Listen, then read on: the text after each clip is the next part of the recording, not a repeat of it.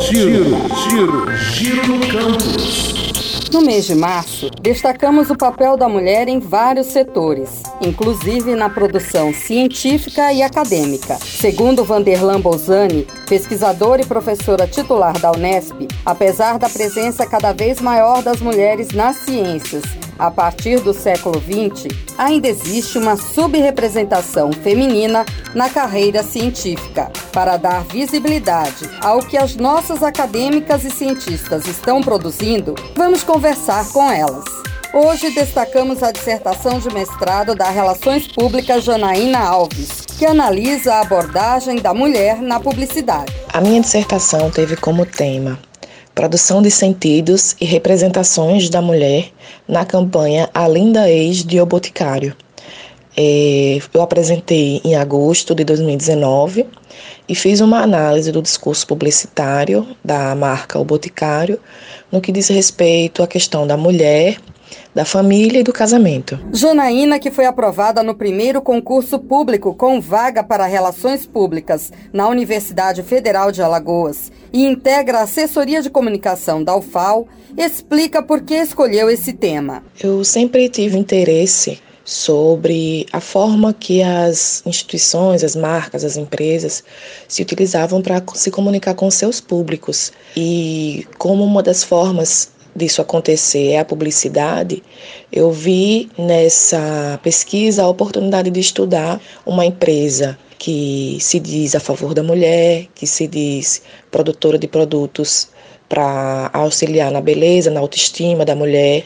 E tive a intenção, tive o interesse de pesquisar especificamente essa campanha, porque ela tratava da questão do casamento e da separação. A campanha, além da ex, retrata casais em processo de separação e tem como pano de fundo a questão da autoestima da mulher e da sua beleza, como sendo um dos motivos para a separação. Na época que essa campanha foi veiculada, eu vi bastante comentários positivos, negativos, sobre de que forma a mulher estava sendo tratada ali, retratada, né? E isso me fez com que eu tivesse um questionamento e busquei compreender o porquê da mulher estar tá sendo culpabilizada né, pela, pela separação, porquê da marca se utilizar desse discurso que é socialmente produzido, né? Quando a gente sabe de uma separação, a gente busca logo uma culpa, um culpado, né? Um motivo.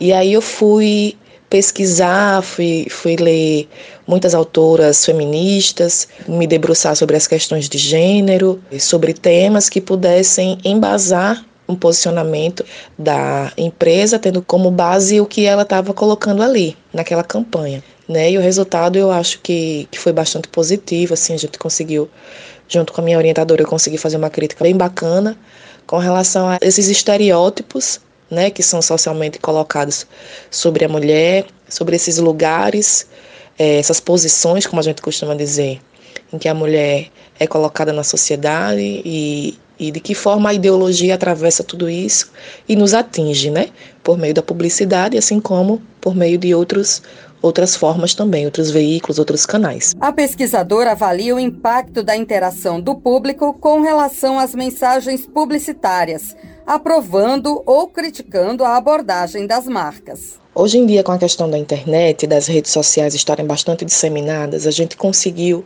que outras vozes começassem a ser ouvidas. Né? Então, esse movimento ele foi sentido também pela publicidade. Entre outros ramos, outras áreas da, da comunicação, a publicidade passou a observar mais esse movimento que sai da sociedade e vai para o mercado, né? Então é um movimento que passou a ser feito também num sentido contrário e não só do mercado para a sociedade.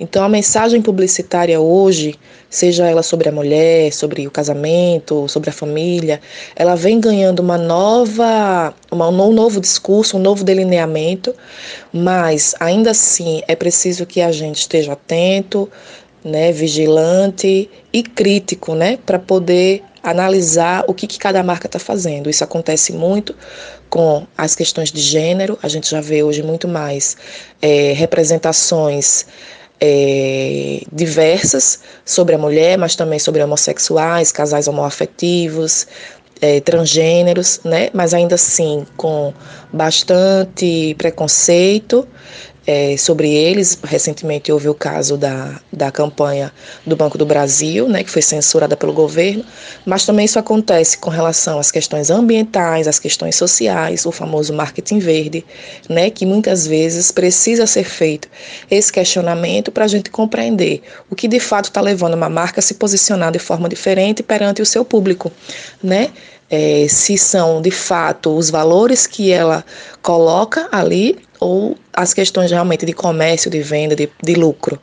Porque a gente não pode deixar de, de compreender que se existe uma empresa privada ali, por mais bonita que seja uma campanha, por mais bem elaborada que seja uma campanha, mas existe ali por, como pano de fundo um interesse em vendas e em lucro, né? E aí de que forma essa empresa está se valendo do seu discurso para poder conseguir conquistar esse objetivo que é no final o seu lucro.